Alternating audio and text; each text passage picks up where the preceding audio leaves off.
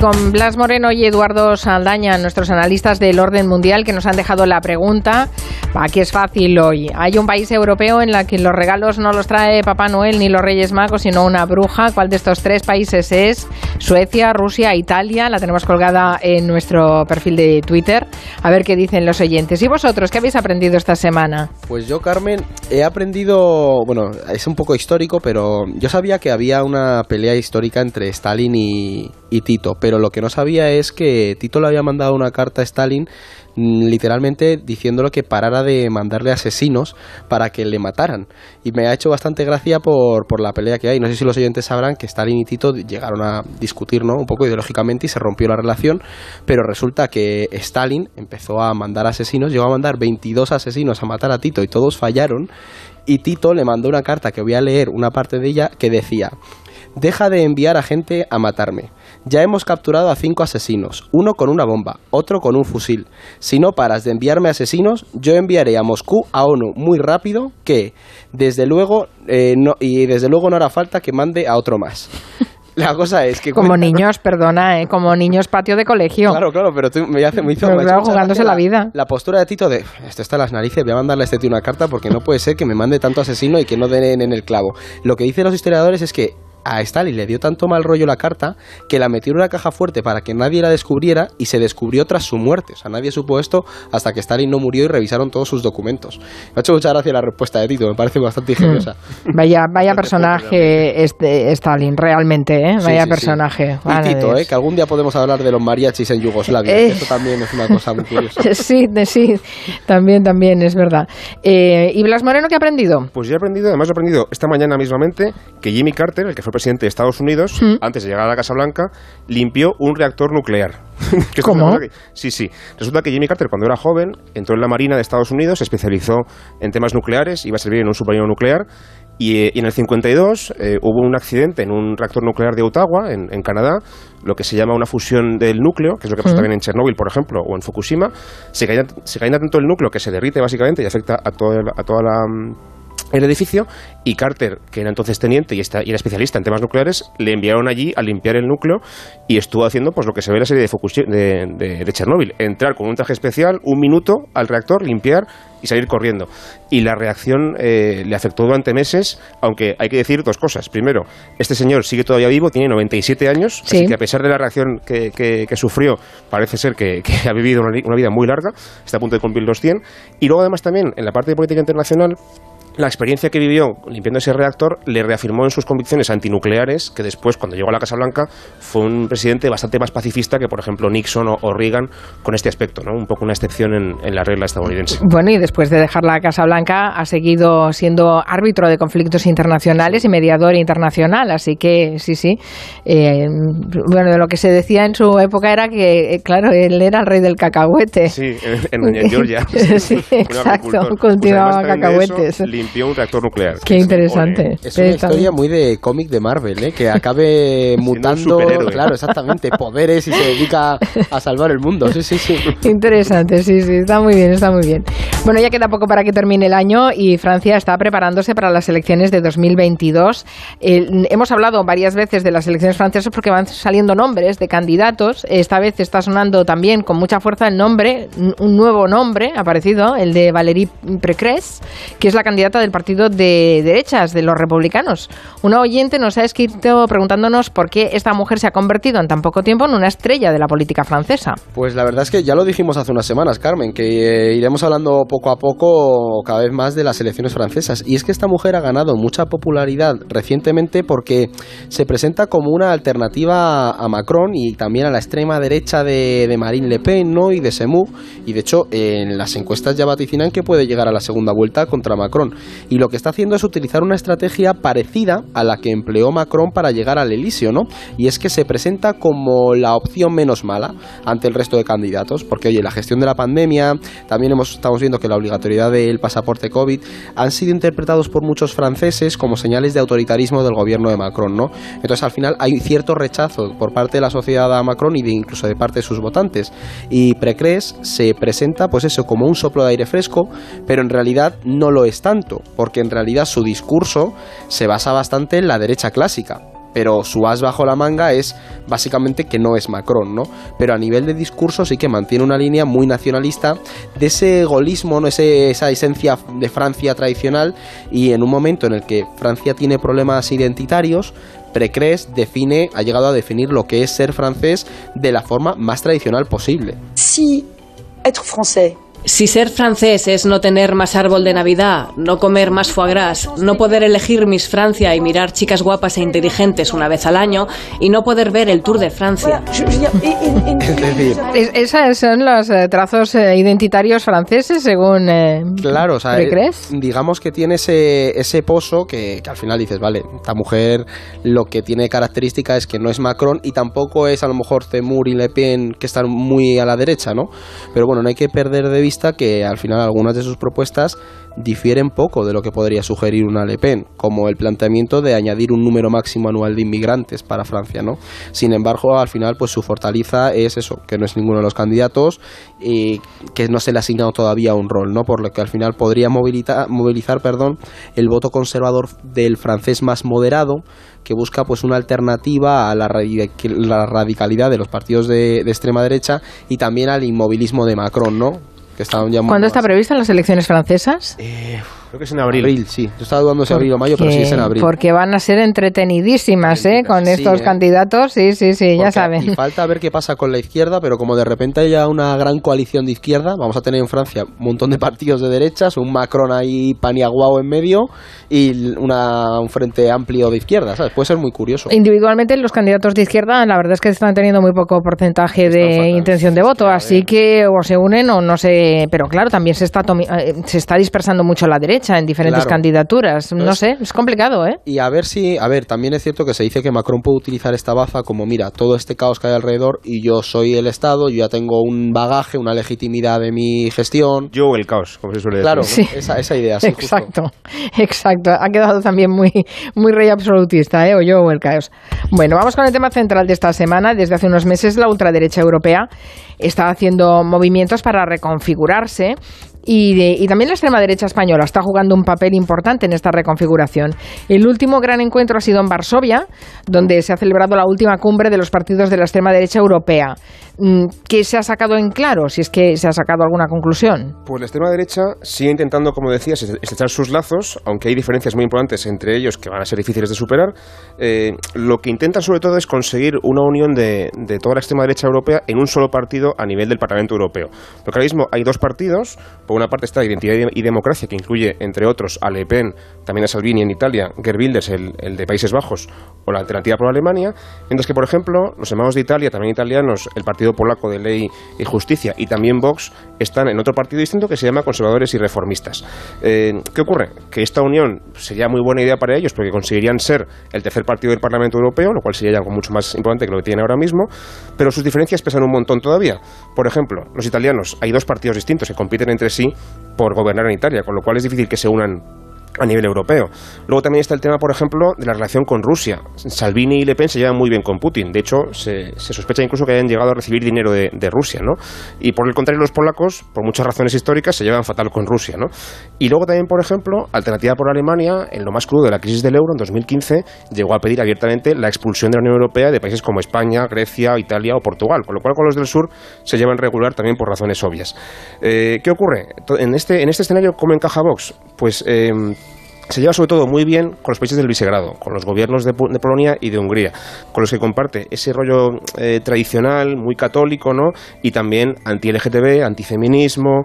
Eh, y a nivel económico, además, también eh, se acerca mucho más a esa extrema derecha, por ejemplo, de Austria o de Países Bajos, y no tanto, por ejemplo, con la de Le Pen, que es, un, que es una extrema derecha como más nacionalista, mientras que Vox es mucho más liberal en ese sentido, ¿no? Pero bueno, lo que tú decías, Carmen, de que tienen protagonismo, lo cierto es que en enero se celebra la siguiente cumbre europea de extrema derecha y se celebra en Madrid organizada por Vox. Así que tenemos este tema también bastante candente aquí en casa. Sí, sí. Será un mes eh, complicado, sí, bueno, interesante. Em, pero no solo en Europa eh, se, está, se está hablando de, la ultraderecha y del papel que la ultraderecha española está haciendo, sino estos días también se ha reunido eh, Abascal con Bolsonaro. Han estado tres días hablando para combatir el auge del globalismo y del comunismo.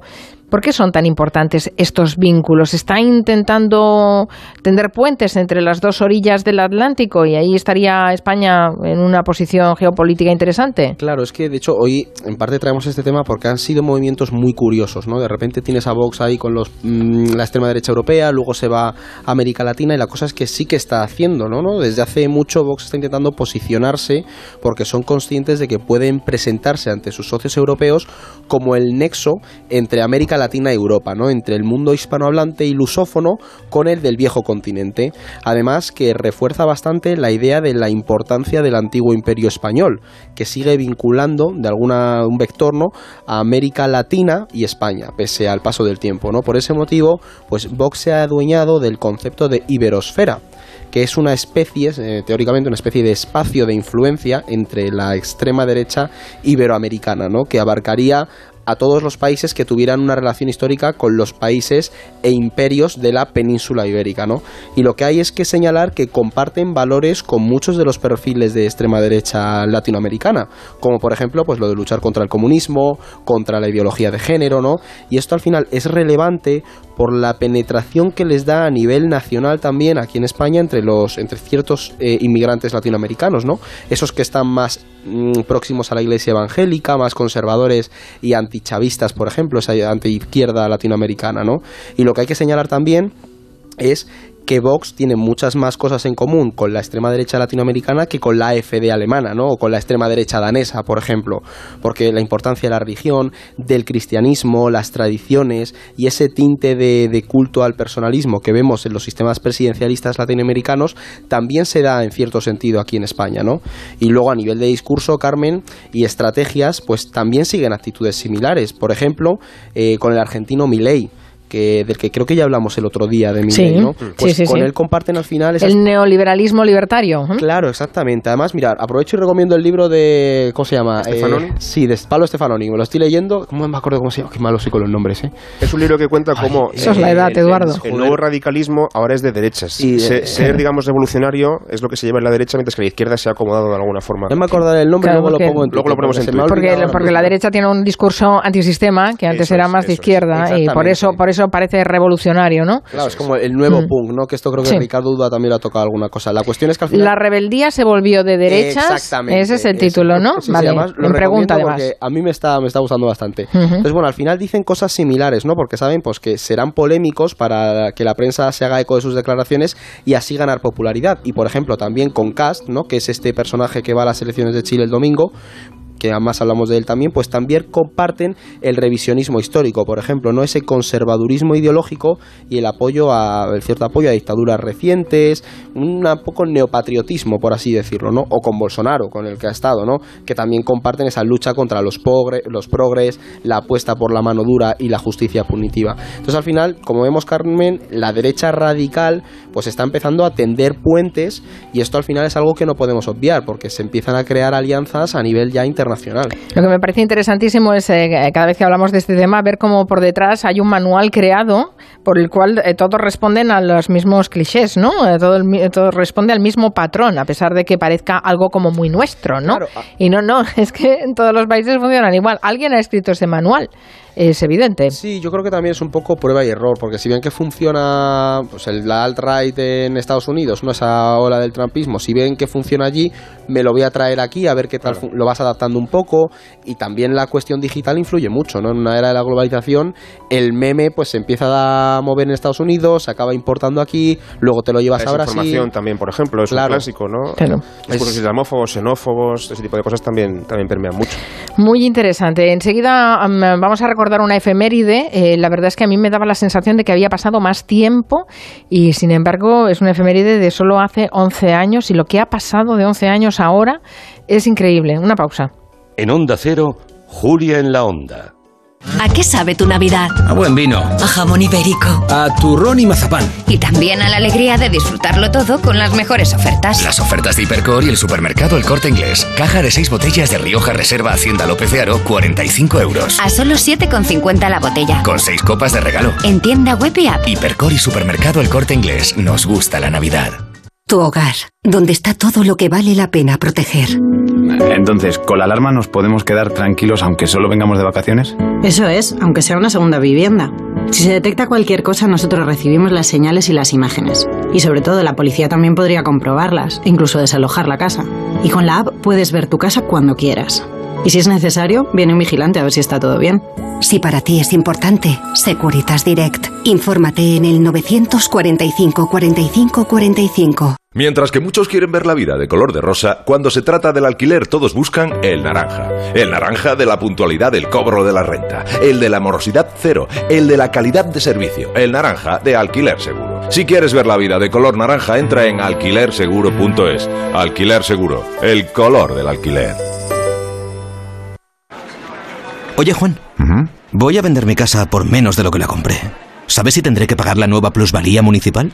Ni idea, pero llama a Legalitas. A mi hermano ya le están asesorando sus abogados. Por lo visto hay varias maneras de calcular el impuesto. Adelántate a los problemas, hazte ya de legalitas. Y ahora por ser oyente de Onda Cero, y solo si contratas en el 91661, ahórrate un mes el primer año. Tanto tiempo mirando el móvil puede afectar tu vista. Devisión te puede ayudar porque Devisión con DHA contribuye al mantenimiento de la vista. Devisión, consulte a su farmacéutico o dietista. Manuel Carrasco, Vanessa Martín, Pastora Soler, Pablo López, Niña Pastori, Morat y Antonio José. ¡Qué locura! En la final más emocionante de La Voz. A mí me, me, me vais a matar hoy. Gran final de La Voz. El sábado a las 10 de la noche en Antena 3. La tele abierta. Y ahora completa tu tratamiento con Devisión Lágrimas. Este producto cumple con la normativa vigente de producto sanitario. Ante cualquier síntoma de... Siempre es bueno tener un médico cerca de forma inmediata. Por eso Movistar Salud, el servicio de telemedicina de Movistar, cuida de ti y de tu familia sin esperas ni desplazamientos. Y ahora a un precio muy especial. Por menos de lo que imaginas. Contrátalo ya en el 1004 en tiendas Movistar o en movistar.es barra salud. ¿Te imaginas volver a vivir una Navidad sin la compañía de los tuyos? Esto es lo que les espera a miles de personas mayores que sufren soledad no deseada. Desde la Fundación Amigos de los Mayores, queremos que este año vuelvan a ilusionarse. Dona ahora y haz posible que puedan vivir otra Navidad. Entra en amigosdelosmayores.org.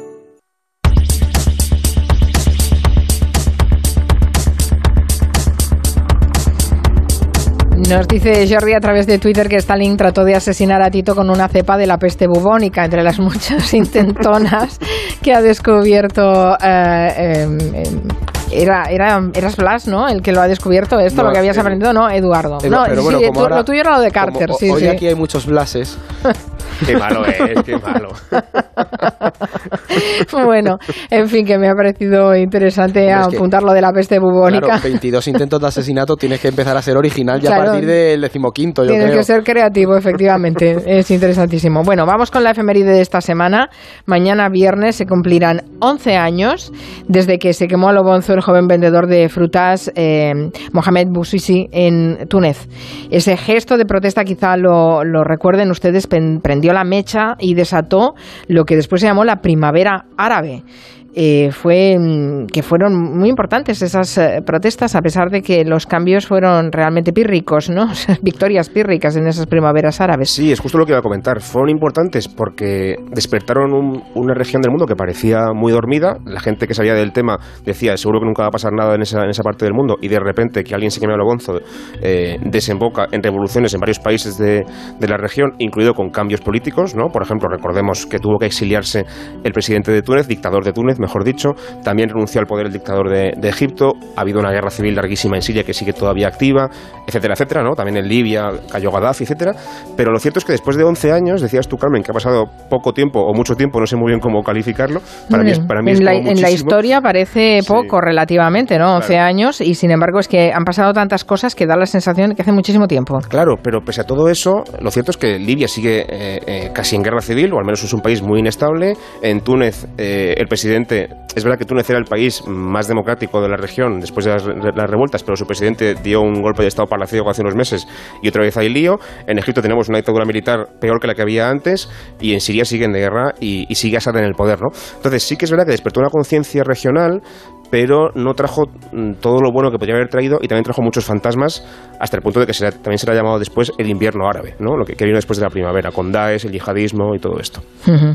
Sí, sí, ese joven vendedor de frutas eh, lo fue a visitar al, al- al hospital el presidente de Túnez, a hacerse la foto intentando eh, el- eh, evitar de lo que se abría ahí, ¿no? Se abría el abismo, porque ha- había subido el pan.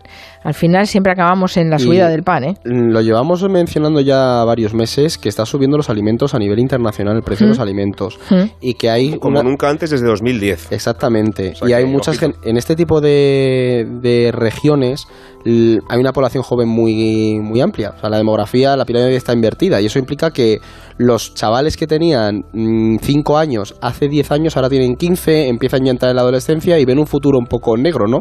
Entonces es muy fácil que haya revoluciones y protestas cuando se tocan los precios más básicos, así que no descartemos que haya conatos de violencia. Sí, sí, Efectivamente. Bueno, eh, no sé si nos da tiempo a hacer un repaso rápido. Eh, decíais que hay elecciones en Chile eh, este domingo. Eh, son definitivas, ya es la segunda vuelta, ¿no?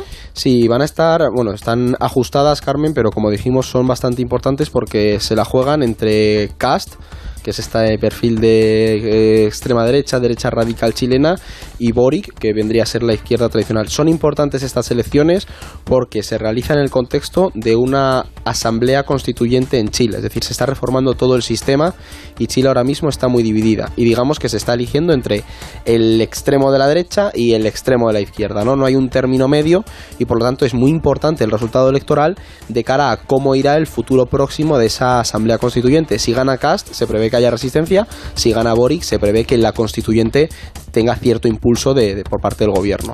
De Boris Johnson hablamos la semana que viene. A ver si, a ver si llega. A ver a ver si llega hasta entonces, a la semana- Sí, sí, porque el, el tema británico y la continuidad de Boris Johnson yo creo que pende de un hilo. No sé si se tomarán, se tomarán los turrones en Downing Street, pero está ahí, ahí, ahí. Bueno, hablaremos la próxima semana, pero tenemos aquí todavía por resolver la pregunta que nos hacíais a los oyentes. La recuerdo. Hay un país en el que los regalos no los trae Papá Noel ni los Reyes Magos, sino una bruja. ¿Cuál de estos tres países es?